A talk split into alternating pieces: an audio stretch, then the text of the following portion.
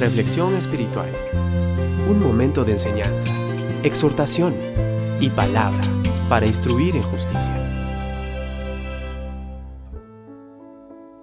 Génesis 21.2 dice, Y Sara concibió y dio a Abraham un hijo en su vejez, en el tiempo que Dios le había dicho.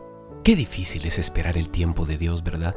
Especialmente cuando pensamos que ya nada va a cambiar cuando empezamos a ver que las cosas comienzan a verse como imposibles, cuando estamos bajo presión, cuando estamos en urgencias, cuando estamos en necesidad. Es entonces cuando comenzamos a desesperarnos y todo el panorama es desolador.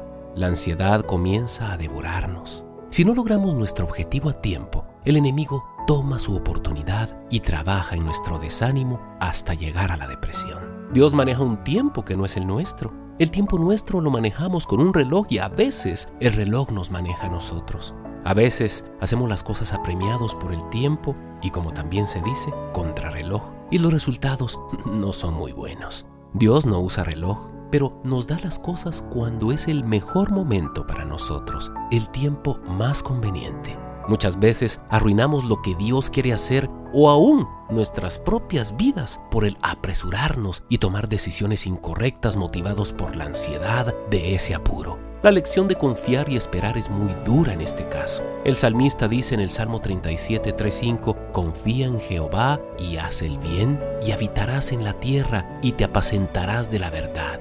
Deleítate a sí mismo en Jehová, y Él te concederá las peticiones de tu corazón. Encomienda a Jehová tu camino, espera en Él, y Él hará. Estas palabras son un bálsamo para nuestra ansiedad y son el camino de Dios para que Él haga las cosas. Qué alegre cuando Sara dio a luz. Dios cumplió su palabra como lo hace siempre. Él no falla, es fiel, a pesar de que nosotros no le creemos por las circunstancias o la imposibilidad de las cosas que nos estén rodeando. Atrévete a confiar en Dios este día y a esperar en su tiempo para recibir lo que pides.